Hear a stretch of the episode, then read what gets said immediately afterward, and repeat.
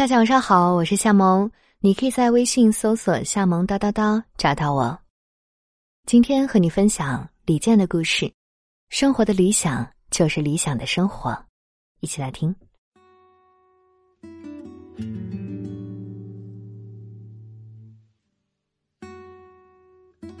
在娱乐圈中，李健身上的标签很明显，他被文学批评家朱大可称为中国罕见的。知识分子型音乐人，与许多仅专注于歌曲本身与歌唱技巧的歌手不同，这位音乐才子酷爱阅读。在湖南卫视《我是歌手》节目中曝光的他的书架，其书籍存量的广度和深度惊叹了大量观众。他音乐创作的灵感常常来源于文学，对于生活，文学也教会了他许多。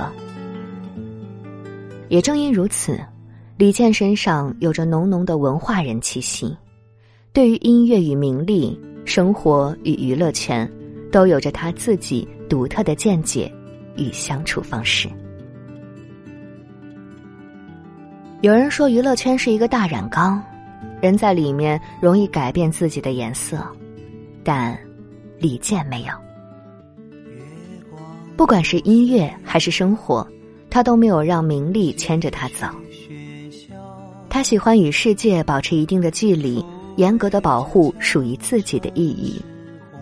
在那里，他安静的听音乐、阅读、思考，观察周围的一切，却不让周围的一切影响他。他说：“我喜欢隐藏在生活里，做旁观者。”李健很清楚自己要的是什么，他给记者讲了一个自己观察到的事情。有一次，我和一个有名的歌手闲聊，在他的大别墅里，他告诉我他得了抑郁症，每次上台唱歌都会精神紧张、害怕、恐惧。他说：“现在真怀念以前那个时候，和朋友在一起，喝着啤酒，可以一个晚上唱几十首，快乐的不得了。”怎么也没想到有一天唱歌会成为我的噩梦。对此，李健无言以对。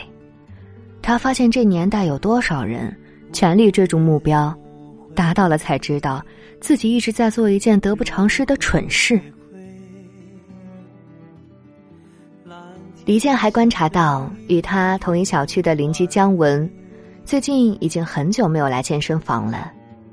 李健认为姜文把自己搞得太忙了，已经很难再过闲散的生活。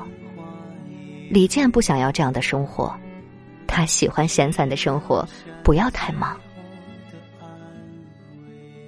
长期的观察与思考，让李健保持警惕。他认为自己不会为了追逐什么而活。在他看来，人活着是为了享受生活。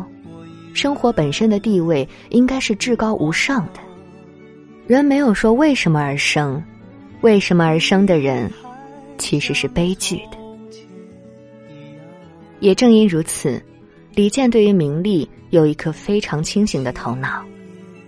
名利其实都是伪名利，真正的生活还是日常的本质。舞台是一个幻象，生活是现实的。你怎么能把梦下载到现实中？所以我觉得应该忽略工作的重要性。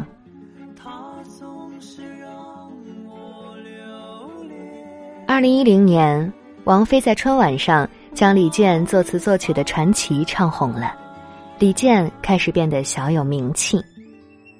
二零一五年，在我是歌手舞台上，李健更是大放异彩。用其富有人文情怀的独特音乐诠释，得到了大众的广泛认可。一时之间，李健在华人世界爆红。出乎大众意料的是，爆红后的李健做的第一件事是消失。我是歌手比赛刚结束时，是收获名利的黄金时期，各种商业活动纷至沓来。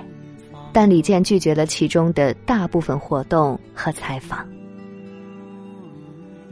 李健团队的工作人员说：“很多艺人红了以后，一天拍八本杂志。但李健跟他们不一样，他希望每个访问都有质量和意义。如果大家都问同样的问题，李健会问工作人员为什么。他必须要有生活、休息、看书的时间。李健追求的是慢生活。记者雷小雨这样描述他所见到的李健：太阳还不错，李健就这么坐着，坐着，吉他放在墙边，但他还没空练琴，而是坐在工作室楼下的咖啡馆里。喝了一杯气泡矿泉水，又喝了一杯咖啡。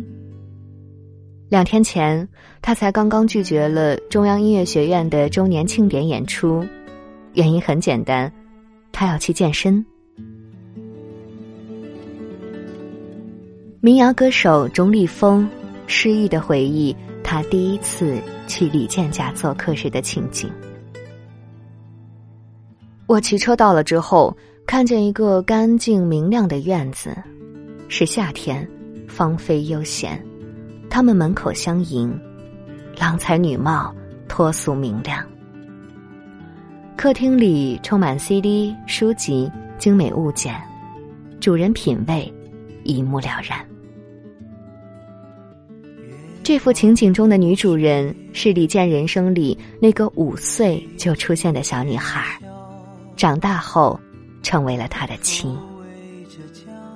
两人的生活诗情画意，喜欢在家听音乐、弹琴、写歌、看书、品茶。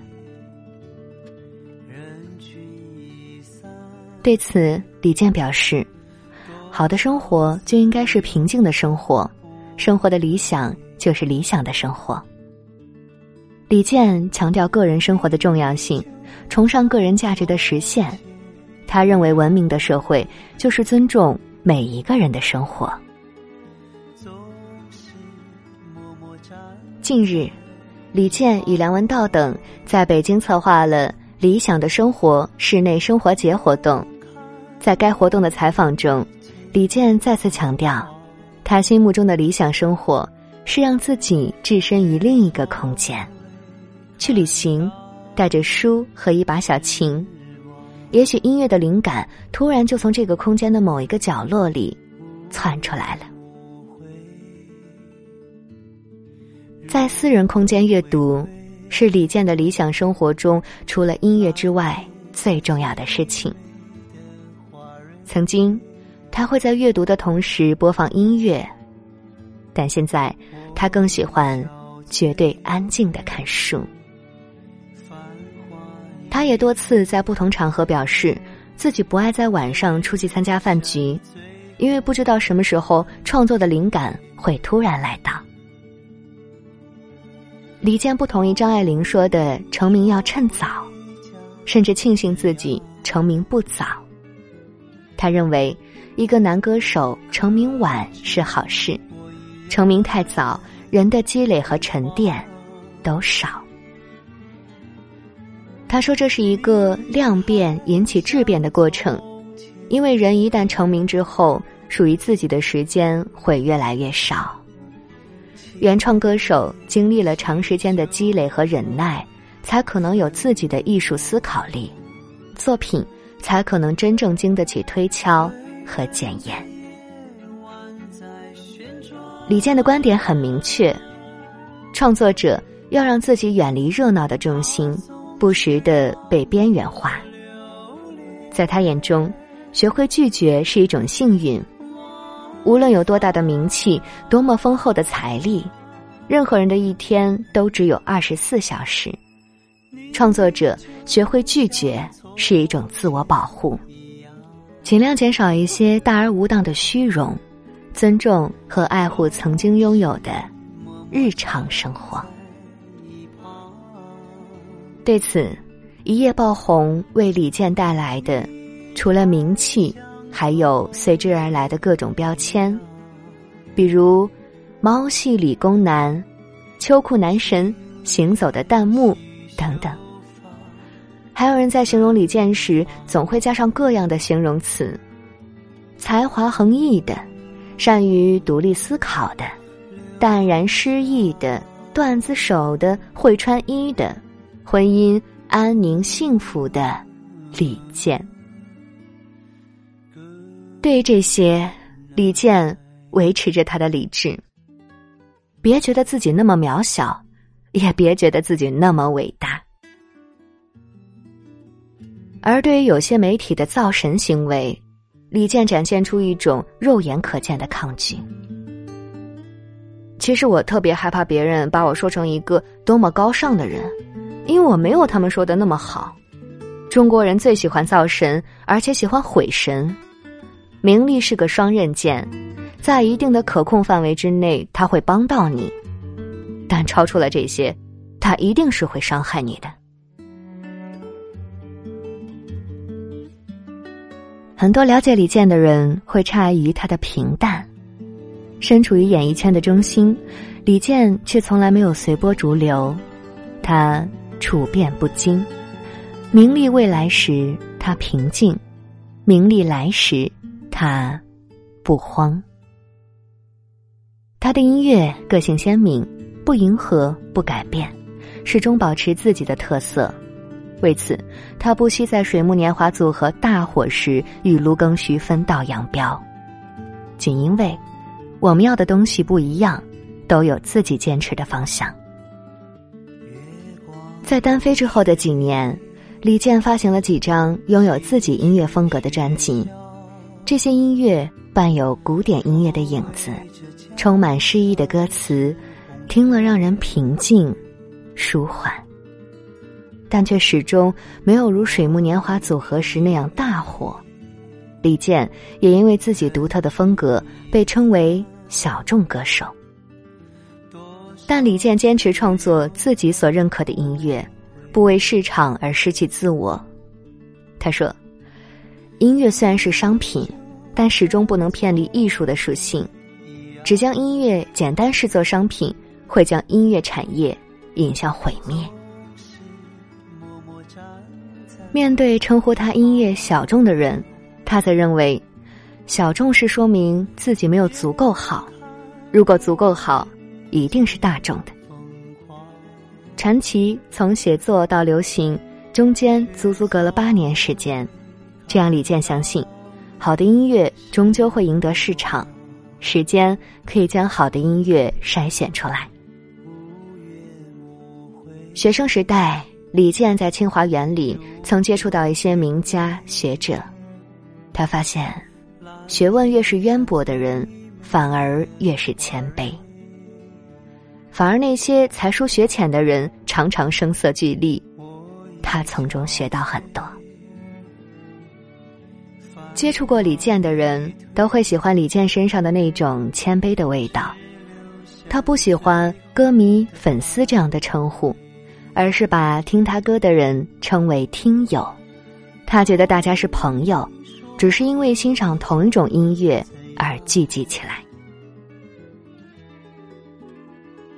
成名后的他，对周围人仍怀有一种体贴的尊重，不论对方的职业地位。他都认真的对待他们，在采访过程中，笔者注意到一个细微之处：每当一个记者提问时，他都坚持将身体转向这位记者，回答问题时坚持直视对方的眼睛，并且在一位记者向他说“你好”的时候，他也真诚的向对方说“你好”，完全没有意识到自己是一位正在被采访的名人。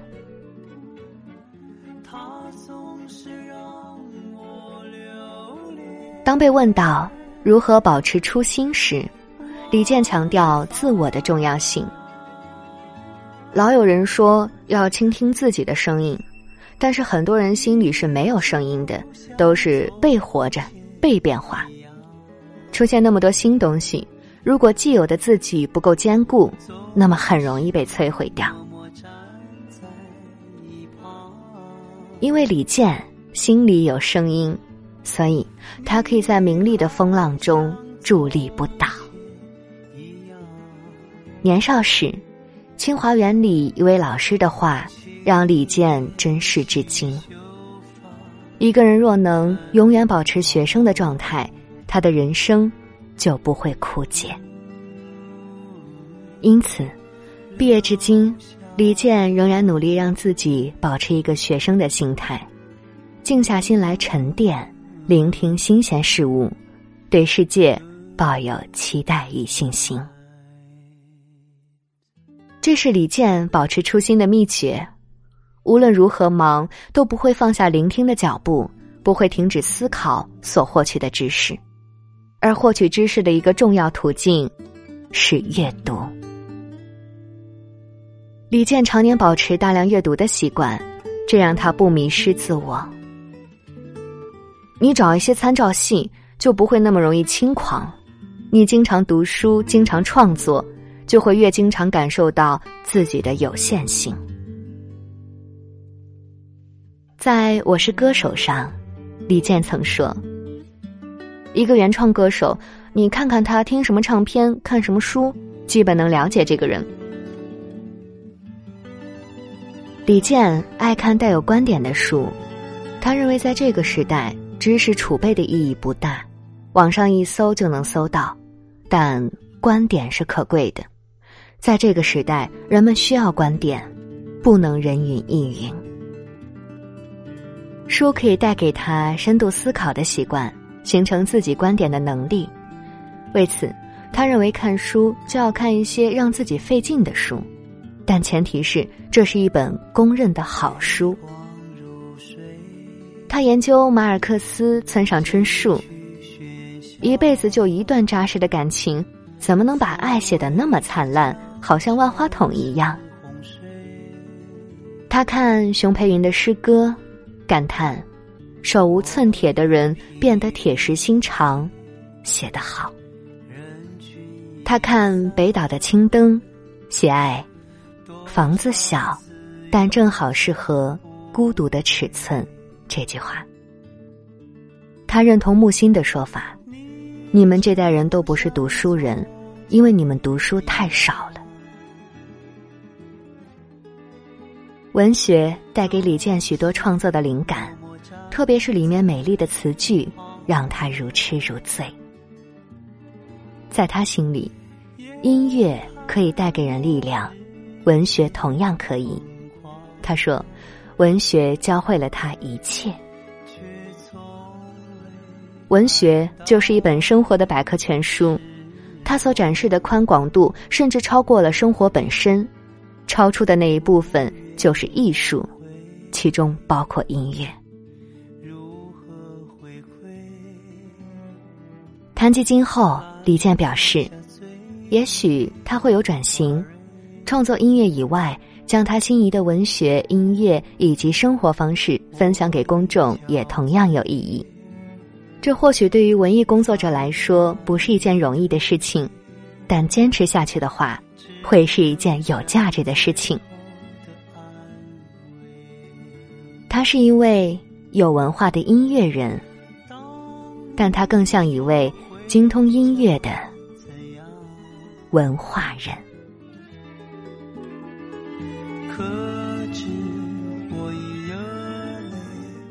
今天就这样，祝你晚安，我们下期见。你还像从前一样。青叶细绣发芬芳，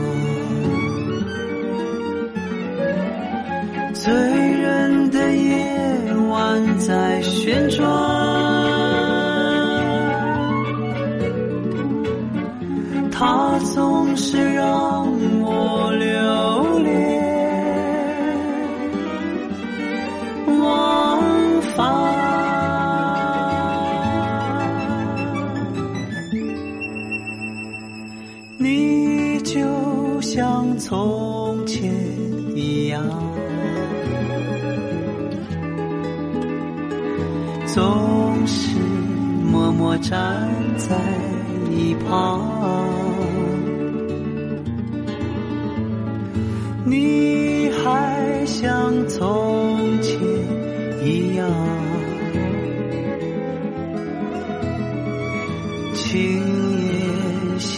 细绣发